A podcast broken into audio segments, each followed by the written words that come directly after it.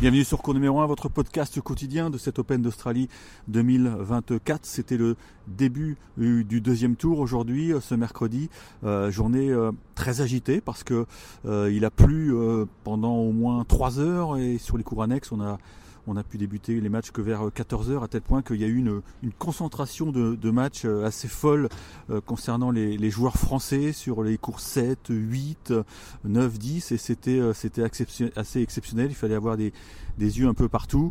le bilan de la journée, il est plutôt correct puisque on est à 3 victoires et 4 défaites, donc bon c'est en dessous de la moyenne, mais il faut quand même souligner les qualifications de deux jeunes euh, français, Luca Van et Diane Paris, et puis euh, aussi le succès d'Adrian Manarino, qui donc justifie son, statut de, tête de série.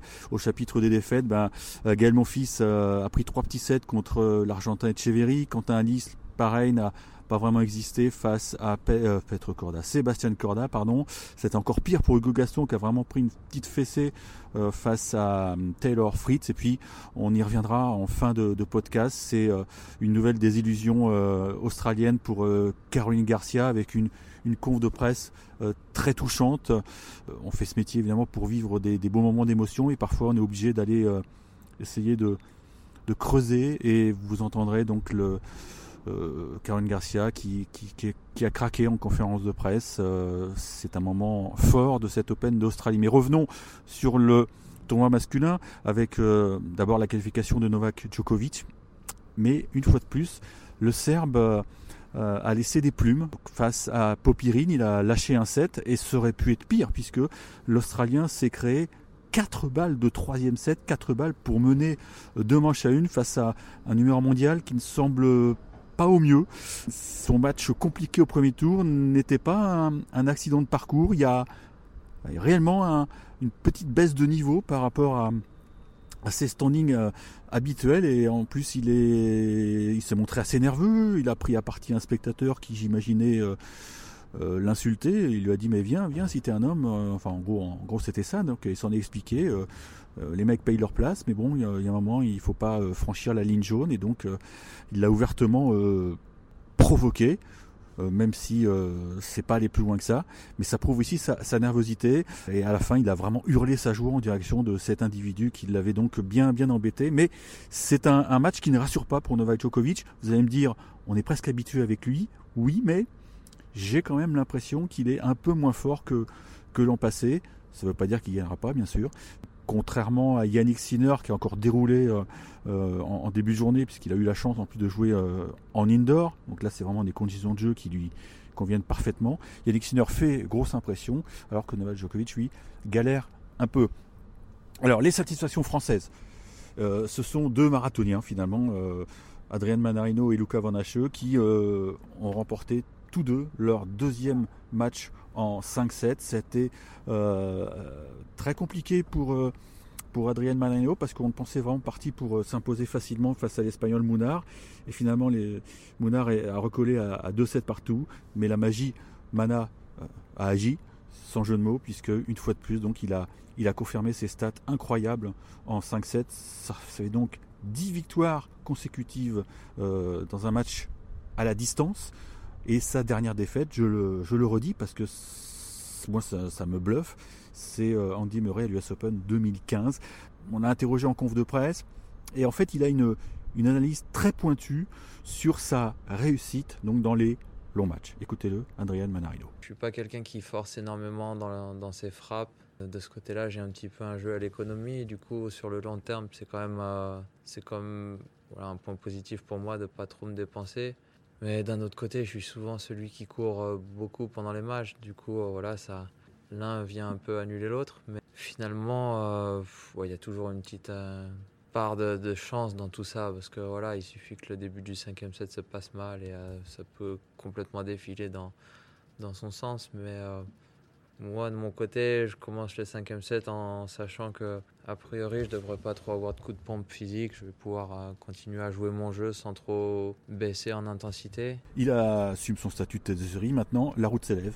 Prochain tour, ce sera Ben Shelton. Alors, évidemment, euh, on n'a pas pu lui faire parler de, de l'américain puisqu'il se refuse à, à déconnaître son, adversaire avant. Et moi, je suis curieux de voir comment il va absorber un peu la, puissance de, Ben Shenton, match gaucher.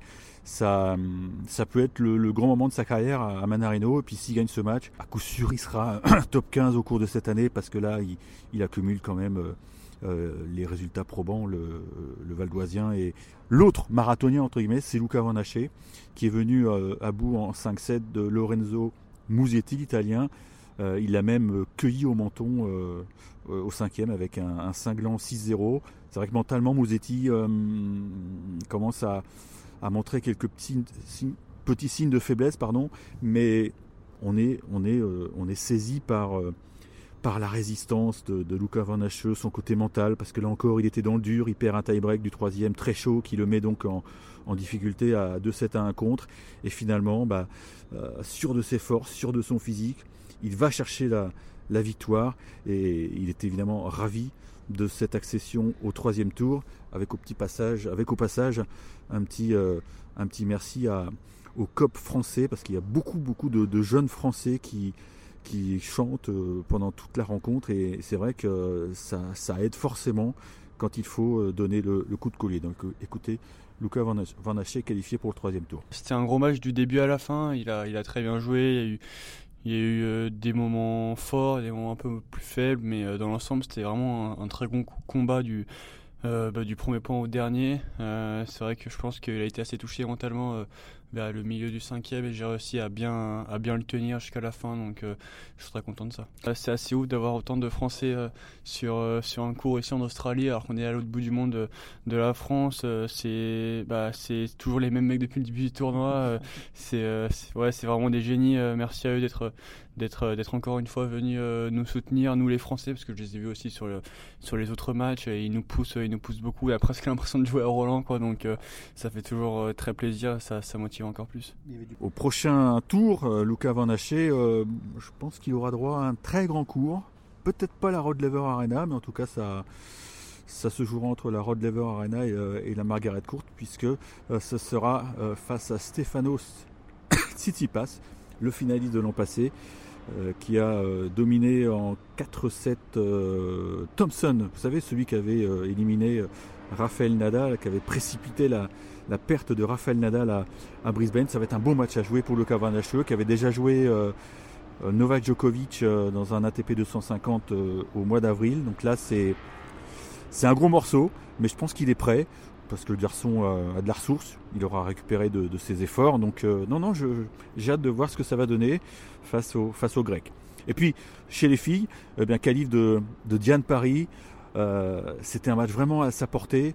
Euh, mais elle s'est, euh, elle s'est fait peur puisque j'ai l'impression que la longue attente euh, en raison de la pluie bah, fait en sorte qu'elle est arrivée sur le coup un peu les jambes molles et s'est fait peur parce qu'elle s'est retrouvée menée 4-2 et 40-0 mais finalement grâce à grâce à son fighting spirit elle a renversé le truc et, donc la voilà qualifiée pour le troisième tour elle marque des points très importants pour les Jeux Olympiques. J'en reparlerai, euh, je pense, la semaine prochaine sur, la, race pour euh, Paris 2024 parce que les, positions euh, sont, intéressantes à suivre.